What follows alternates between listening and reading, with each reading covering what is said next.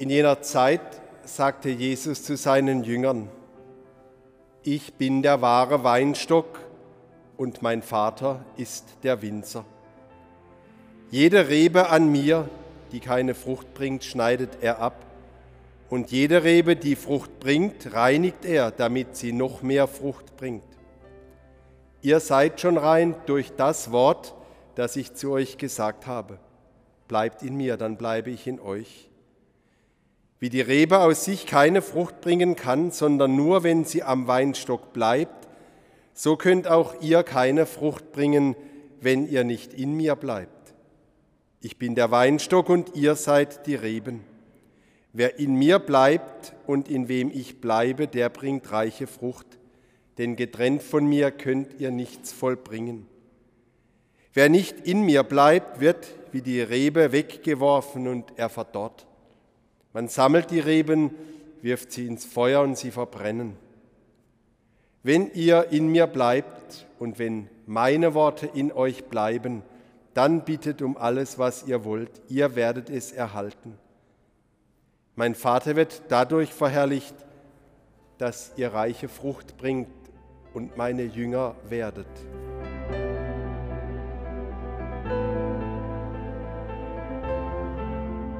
Als vor einem Jahr etwa die Kirche den digitalen Raum entdeckt hat, wurde auch ich gefragt, ob ich denn nicht mal so einmal im Monat oder in regelmäßigen Abständen so einen Podcast machen könnte im Internet, wo ich was sage. Da habe ich zurückgefragt, ja, was soll ich denn sagen? Mir fällt nichts ein an Themen. Und dann hat der Frager gesagt, erzähl doch mal ganz konkret, wie das Leben, das Jesus uns immer wieder nahe bringt, im Alltag umzusetzen ist. Dann habe ich irgendwie frustriert gesagt, hör mal auf mit Jesus. Den will ja doch keiner hören. Es interessiert doch keinen Schwanz, was ihm wichtig ist. Dann hat derjenige einfach die Predigten aus dem Gottesdienst hier geschnitten unter dem Podcast Hör auf mit Jesus ins Internet gestellt und hat Klammern dazu gemacht. Und wenn man das richtig liest, heißt das, hör auf Jesus. Hör auf Jesus. Und was sagt er denn heute? Was ist Ihnen denn hängen geblieben? Vielleicht ist Ihnen hängen geblieben, dass der Winzer die Frucht abschneidet oder das abschneidet, was keine Frucht bringt. Und Sie haben dann gedacht, ja, das trifft mich auch irgendwie. Denn wir fragen uns ständig, wo ist denn die Frucht meines Glaubens? Ich bin immer so nicht fruchtvoll, sondern eher frustriert. Und vielleicht haben Sie auch noch gehört vom Verbrennen der Reben. Oh, da lodert wieder Hintergrund das Höllenfeuer. Und Frucht ist aufgefallen, aber vor allem das Abschneiden. Und ich habe dann mal so überlegt, es ist doch klar, wenn man einen Winzer fragt, wie der mit dem Weinstock umgeht. Da hängen dann irgendwelche dürren Zweige, die irgendwie so rumlampern, die werden halt rausgeschnitten.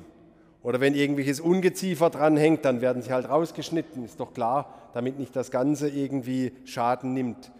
Und dann gibt es solche, die wachsen und wachsen und wachsen, überwuchern alles und auch die müssen rausgeschnitten werden, denn die bringen gar nichts.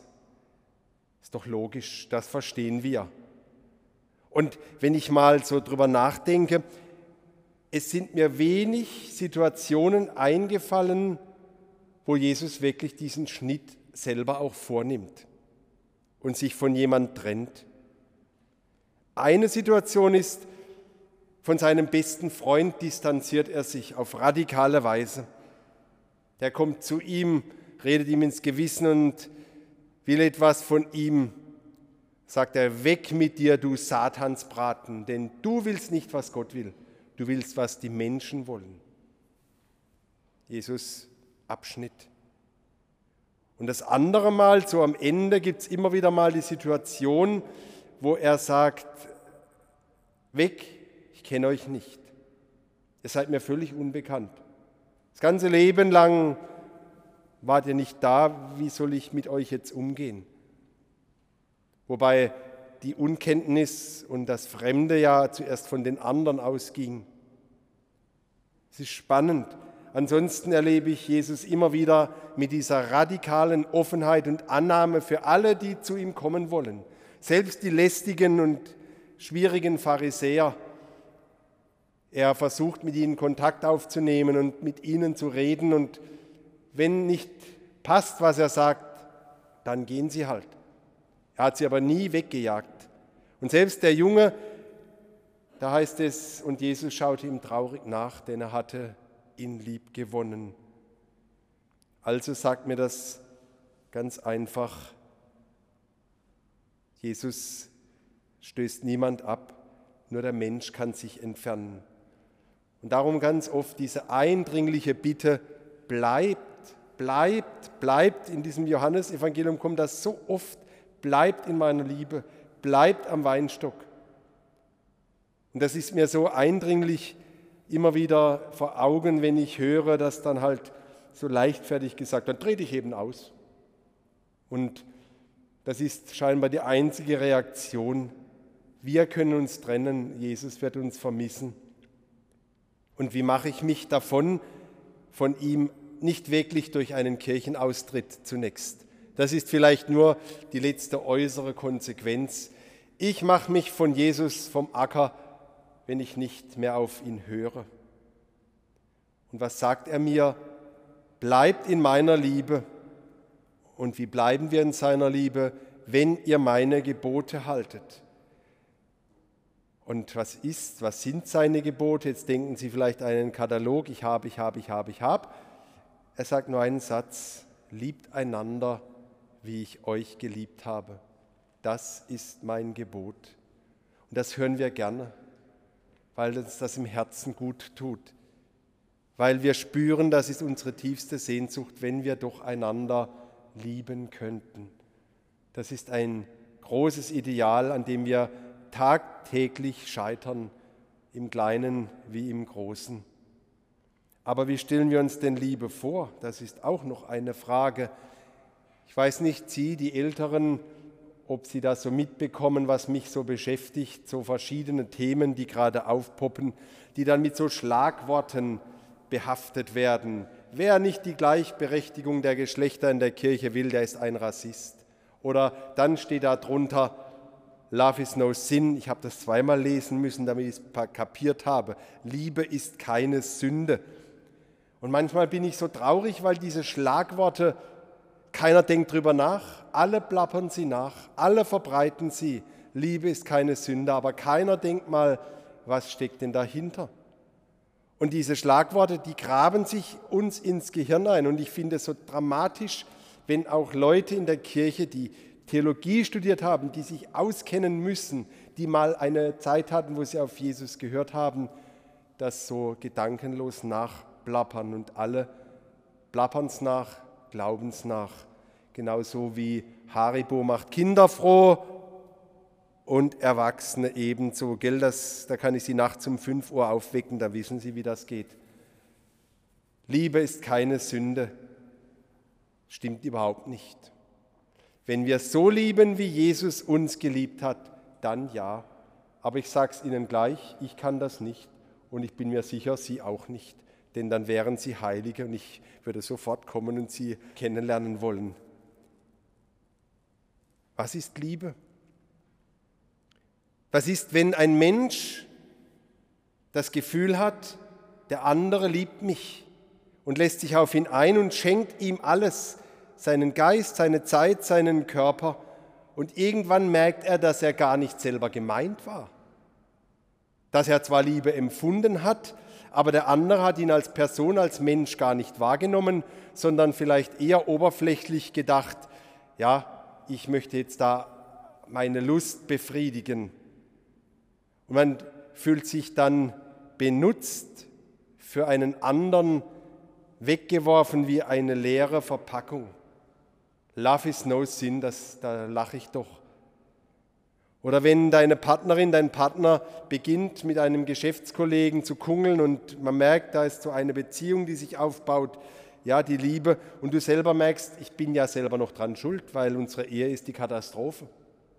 Wir streiten ständig und bei uns ist gar keine Liebe. Und doch merkst du, das tut ja unglaublich weh. Da ist Liebe auch eine Sünde. Dann wird schnell gesagt, ja, wo ist das Problem, wenn beide einverstanden sind? Sie tun ja niemand was Böses. Auch das ist nicht unbedingt ohne Sünde. Nein, da muss schon gesagt werden, wovon wir sprechen. Denn Haribo macht nicht alle Kinder froh. Und da kann man auch kontern, Haribo macht Kinder fett und Erwachsene merken es nicht. Mhm. Auch so ein Schlagwort. Wissen Sie, wenn wir auf Jesus hören, er hat zu vielen Dingen nichts gesagt. Und wir müssen in der Verbundenheit mit ihm heute diese Dinge auch beantworten. Und dass das nicht so einfach ist, das leuchtet uns ein. Und dass nicht Frau Meier und Herr Schmidt das für sich einfach so beantworten kann und sagen, das gilt jetzt, dass nicht irgendeine Kirche in einem Land das für sich beantworten kann und sagen, das gilt jetzt dass wir das immer im Blick auf die Zusammengehörigkeit aller tun müssen und vor allem im Blick auf ihn, das müsste uns doch eigentlich klar sein. Da gibt es einen Maßstab, lieben, wie er geliebt hat. Denn er hat wirklich nicht zu allem was gesagt. Er hat nichts zu Impfen gesagt, das war ihm völlig fremd. Ob das Nächstenliebe ist oder nicht, das müssen wir heute im Blick auf ihn herausfinden. Er hat auch nichts gesagt zur Abtreibung, weil es diese Möglichkeit in seiner Zeit überhaupt nicht gab. Und gut, wenn ich jetzt sage, der Sohn Gottes hat eine Schau in die Zukunft gehabt, er wusste alles, dann muss man ganz klar sagen, aber seine Zeitgenossen hätten gesagt, du spinnst vollkommen. Von was redest du überhaupt? Deswegen ist das auch nicht aufgeschrieben. Wer hätte das verstanden? Aber der Maßstab, lieben wie er geliebt hat, den haben sie verstanden. Er hat auch nichts zu Umweltschutz gesagt, weil die Schöpfung, die Umwelt in seiner Zeit sicher die erkennbare Außenseite der Liebe Gottes war und die genauso gestaunt haben über ein Tier, über eine Pflanze. Aber die Natur war weitgehend eine feindliche Gegnerin, der der Mensch schutzlos ausgeliefert war und es gab noch keine Probleme, indem man sie zurückdrängt. Aber was sagt uns das heute? im Blick auf den Maßstab, den Jesus setzt. Er hat auch wirklich nichts zum Thema Homosexualität gesagt, weil das in seiner Zeit wahrscheinlich in seinem Kulturkreis mehr oder weniger eingeordnet war. Aber er hat sehr wohl etwas zum Vorrang der Ehe als die Form, die Gott gegeben hat, der er eine Fruchtbarkeit zusagt, weil da das Leben weitergegeben wird. Dazu hat er schon was gesagt. Und wir müssen jetzt heute im Blick auf ihn eben schauen, wie gehen wir damit um, lieben, wie er geliebt hat. Und wenn wir heute mit naturwissenschaftlichen Ergebnissen auch kommen und dann einfach sagen, das, was die Kirche sagt, das passt nicht mehr in diese Zeit, das ist unmodern, dann müssen wir uns schon fragen, machen wir uns da zum Maßstab der Dinge oder was hören wir von Jesus? Bleibt in meiner Liebe. Und ich bin mir sicher, das könnte auch die Kirche insgesamt weit mehr vertragen, dass sie in seiner Liebe bleibt. Und manches, was sie da von sich gibt, ob das die Sprache der Liebe ist, das wage ich zu bezweifeln. Eine Sprache, die den Menschen achtet und die mal schaut, wie kann ich ihm erklären, worum es geht. Da wird einfach gesagt, nein, das geht nicht, das gibt's nicht. Es ist die Sprache einer überforderten Mutter, die halt auf kurzem Weg verbietet und heute bleibst du daheim. Schluss, Ende der Diskussion. Haben sie auch schon gemacht, oder? Und die Kinder haben dann gesagt, bei euch darf man gar nichts. Ihr seid ja unmöglich, ihr seid altbacken. Alle gehen fort abends. Und dann gibt es natürlich die Entscheidung eines erwachsenen werdenden Kindes, das dann trotzdem geht, aber hinternach auch schauen muss, war das jetzt sinnvoll, war das gut, habe ich in der Liebe gehandelt. Jesus ging es doch um weit mehr als um unsere vordergründigen Bedürfnisse. Und wenn wir uns auf eine Sache versteifen und sagen, das muss jetzt so sein, ist das nicht eine Sackgasse? Der Vorwurf einer Ideologie, die sagt, nur dann, wenn das jetzt so ist, dann geht es weiter. So ein Quatsch. Es geht, etwas wächst nur im Blick auf die Wachstumsprozesse, die uns Jesus auch ans Herz gelegt hat, in der Verbundenheit mit ihm, wenn wir lieben, wie er geliebt hat. Und die große Frage, wie hat er dich denn geliebt? Er hat dich fürs Leben gern gehabt und das wörtlich. Er hat sein Leben weggegeben für dich, weil er wusste, dass du eines Tages jemand brauchst, der zu dir sagt, ich liebe dich, auch wenn du der größte Vollidiot bist oder den größten Bockmist gerade gemacht hast und dir und den anderen aufs schädlichste Unheil und Unrecht zugefügt hast. Ich habe dich lieb, aber versuch doch wenigstens auf mich zu hören, denn sonst bin ich dir eines Tages gleichgültig. Das ist nämlich bei der Liebe so. Sie wissen ja auch, wenn ich gegen die Liebe handle, dann habe ich ein schlechtes Gewissen, versuche ich mich zu rechtfertigen, dann merke ich, dass plötzlich eine Distanz aufkommt und am Ende habe ich Vorbehalte gegen den anderen. Und alles, was er sagt, verletzt mich gleich und ich bin dünnhäutig und am Ende meide ich das Ganze. Und schwupps, weg bin ich. Und genau der, der die Menschen nicht ausstehen kann, der auch Gott nicht leiden kann, der freut sich dann, weil er dich weggebracht hat vom Ganzen, weil er dich weggebracht hat vom Weinstock und du keine Frucht mehr bringst und dürr und leblos da bist oder wächst und wächst und wächst und ja, außer Lärm nichts. Und Gott bleibt nur noch übrig zu sagen, ja, jetzt ist halt so, jetzt muss ich dich abschneiden. Es gibt nämlich solche, die sind zwar noch dran, aber nicht mehr lebendig und solche, die dem Ganzen nur die Kraft rauben, die gibt es auch. Und darum sage ich, wissen Sie, ich bin lieber ein großer Sünder in der Kirche als ein toller Mensch außerhalb, den alle achten und ehren. Ich mühe mich lieber zu kämpfen und zu leiden an dieser Kirche, auch wenn ich immer wieder scheitere, als irgendwo für mich verloren zu gehen. Hat nicht der Johannes gesagt, auch wenn dein Herz dich anklagt, Gott ist größer und er weiß doch alles. Wer bin ich denn, dass ich das beurteilen könnte? Dass ich richten könnte über die anderen. Es ist doch jeder selber groß vor Gott und ein Zweig am Ganzen, der wachsen will. Aber der Widersacher, der will die tolle Kirche. Der will die Kirche der Reinen, die alles richtig macht, die mit dem, was sie sagt, hundertprozentig übereinstimmt. Und manch einer in der Kirche wird zum Weltverbesserer und der andere der wird zum Bremser. Das hätte er zu gern, der andere. Wenn er nicht bremsen kann und zu einem lauen, dürren, langweiligen Gläubigen machen kann, der nur die Gebote hält und die anderen maßregelt, den macht er zu einem, der ganz toll wächst und Blätter und Blätter und Blätter bringt, aber keine Frucht. Und am Ende bleibt ein Doppelleben für die einen und die Spaltung das Weggehen für die anderen, aber keine Liebe. Ich kann nicht so lieben, wie er geliebt hat, aber mir bleibt doch das eine. Ich kann versuchen zu bleiben und wo dies nicht gelingt, demütig zu sein und auch immer wieder dazu zu stehen, Herr, ich bin nicht dein Held, ich bin nur ein einfacher Mensch, aber dazu stehe ich auch. Und wenn ich noch so viel sündige, ich bleibe bei dir. Und ich weiß, du wirst mich nicht verurteilen.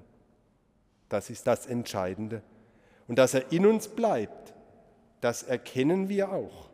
Ob jemand lebendig ist im Geist, den er uns gegeben hat. Das ist der Saft, der in den Adern der Gläubigen fließt, der Heilige Geist. Was ist nur los in dieser Zeit? Was ist nur los? Jesus hat mal ganz lapidar gesagt, das hat ein Feind von mir getan, ein Gleichnis. Und der Feind Gottes, der will, dass wir den Bezug verlieren. Dem ist es egal, was wir sündigen. Dem ist es egal, wen wir lieben. Dem ist alles egal. Dem ist nur wichtig, dass wir von Gott wegkommen, vom Weinstock und von den anderen. Und das ist leider so. Und darum mach dich doch locker. Gott braucht keine Ideologen, er braucht keine Lauen, er braucht keine Weltverbesserer, er braucht keine Agitatoren, er braucht dich, der da ist, der immer wieder neu sich mit ihm verbindet und sich nicht trennt. Tut mir leid, dass ich das mal so deutlich sagen muss. Denn mir ist noch niemand begegnet, der aus der Kirche ausgetreten ist und einen tieferen Glauben gefunden hat, der woanders eine richtige Heimat gefunden hat im Glauben oder ein überzeugter Jünger Jesu gewesen wäre. Das sind oft Menschen, die sind auf der Suche. Die zimmern sich entweder einen Glauben zusammen aus ganz verschiedenen Dingen, die ihnen gut tun, die sie aufbauen, das ist ja auch okay, oder er landet bei einer Freikirche, was in meinen Augen nicht das Schlechteste ist, denn die schaffen es als wieder den Zugang zu Jesus zu schaffen, vielleicht sogar besser, als es uns manchmal gelingt, dass wieder was vom Geist fließen kann. Oder sie landen bei den Zeugen Jehovas, die sagen, wo es lang geht, aber da ist kein Jesus mehr. Darum, ich weiß nicht, vielleicht liege ich falsch, aber ich frage mich, warum hat Jesus das mit dem Weinstock gesagt, wenn es ihm nicht wichtig wäre, dass wir dranbleiben? Darum bleibt und hört auf Jesus. Hör auf Jesus.